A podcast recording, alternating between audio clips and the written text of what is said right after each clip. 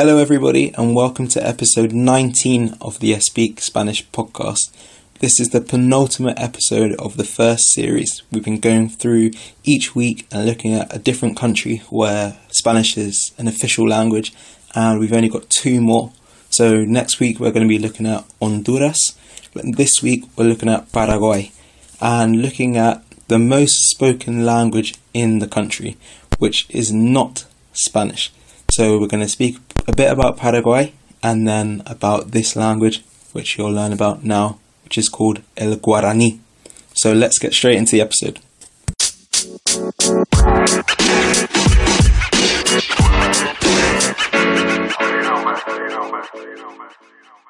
Hola a todos. Hoy hablamos del país de Paraguay. Oficialmente, el país se llama la República del Paraguay. Es un país situado en la zona central de América del Sur. El país limita con Argentina al sureste, sur, suroeste y oeste, al este y al noreste con Brasil y al noroeste con Bolivia. Es el quinto país más pequeño de Sudamérica y es un estado sin litoral. Pero los ríos Paraná y Paraguay recorren el país y estos ríos salen al Océano Atlántico. La capital y ciudad más poblada del país es Asunción. Esta ciudad tiene una población de 520 mil personas y limita con Argentina. Pero junto con su área metropolitana, tiene una población de dos millones de personas. En 1811, Paraguay consiguió su independencia, pero su independencia solamente fue reconocida el 10 de septiembre de 1880. Su lema es paz y justicia, y la moneda del país se llama el guaraní. Es el primer exportador mundial neto de energía eléctrica y el primer exportador mundial de azúcar. La temperatura media anual ronda entre los 20 a 25 centígrados en el país, aumentando de sur a norte. El país tiene una población un poco más de 7 millones de personas.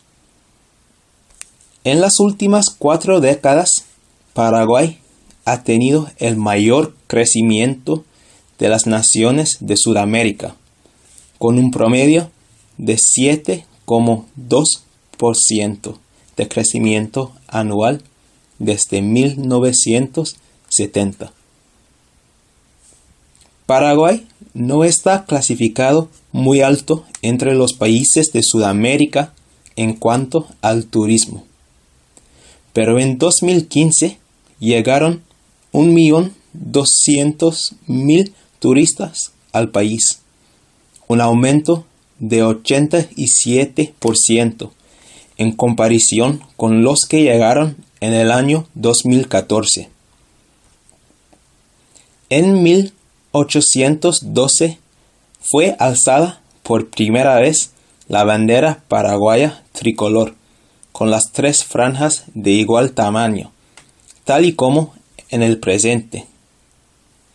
En 1942 se decidió agregar a la bandera los escudos nacionales, en el anverso el escudo oficial de Paraguay, mientras en el reverso el escudo de Hacienda. Hacienda. Así, la bandera de Paraguay es una de las tres únicas del mundo cuyos dos lados no son iguales. Ahora llegamos al punto principal del episodio. Paraguay es una, una de las únicas naciones oficialmente bilingüe. El guaraní fue declarado como lengua cooficial de Paraguay en la Constitución del año 1992, ocupando de esta manera el mismo rango oficial que el español. El guaraní es un idioma hablado por 12 millones de personas. Se habla en Paraguay, en ciertas zonas de Argentina, en partes de Brasil y también en Bolivia. Es la lengua nativa de los guaraníes, una denominación de pueblos originarios de la zona. Y lo más interesante es que en Paraguay hay más hablantes del guaraní que del español.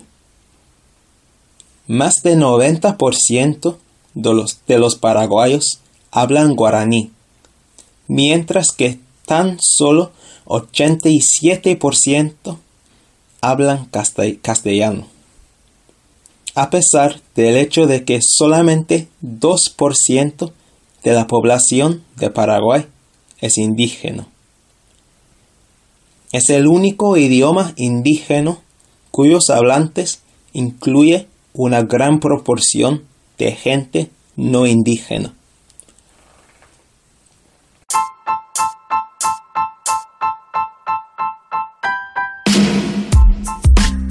Hello, everybody. It's English Me again. Speak produced the podcast, which you're listening to now, and a lot of free content across all of our social media platforms. But the main thing we do is provide online Spanish teaching for students of any level. Our main lesson type are our Speak Spanish sessions, aimed at adult learners and those learning Spanish in preparation for traveling to Spanish speaking countries. The main focus of all of these lessons from day one is conversation and getting our students confident speaking Spanish. By doing this and integrating all of the learning into speaking and conversation, we make sure that our students are learning Spanish in a practical way and in a way that they'll actually use it if they do travel to Spanish speaking countries. As well as this, we also do provide lessons for students who are studying for exams, whether this be GCSE or A levels. If this sounds something like, like something that you'd be interested in, have a look at our website and sign up to lessons with us now. Our website is www.espeak, so E S P E A K dot online, and leave your email address, and we'll get straight back to you. We'll get back to a podcast episode now. Se destaca el uso del idioma guaraní en zonas rurales y aisladamente en zonas urbanas, dependiendo del entorno social. Por lo general, su uso es más coloquial. Aunque tanto el guaraní como el castellano son idiomas oficiales del país, no son iguales. El guaraní es inferior al castellano en el gobierno es más, mucha gente hoy en día prefiere el castellano. Muchos padres se oponen al uso del guaraní en los institutos y colegios de la nación. Muchos de estos padres crecieron hablando guaraní, pero quieren, quieren mejores oportunidades para sus hijos en cuanto al trabajo. Usar el castellano está considerado más educado. El español es el idioma principal en los medios de comunicación, la literatura y en el mundo de trabajo. Muchos piensan que el guaraní ha sobrevivido debido a la pobreza y que como va desarrollando el país, el idioma se usará menos. Los que hablan únicamente el guaraní en Paraguay sufren de mucha desigualdad. La falta de presencia del idioma en el Internet representa una, una amenaza para la lengua. Hay una versión de Wikipedia en guaraní que recibe más de 200.000 visitas cada mes. Pero hay mucho que hacer en cuanto al guaraní en el Internet. Un gran problema es que no hay una versión escrita estandarizado del idioma. Lo que me impresiona mucho es la supervivencia del guaraní hasta la actualidad. Hay muchos idiomas indígenas hablados en América, América del Sur, pero ningún otro tiene una relación con un país como la relación del guaraní con Paraguay. Ojalá la gente no deje de hablar guaraní y siga floreciendo el idioma en el futuro. Muchísimas gracias por escuchar episodio número 19 del podcast. Y nos vemos en el próximo episodio, el último de la serie. Muchas gracias. Chao.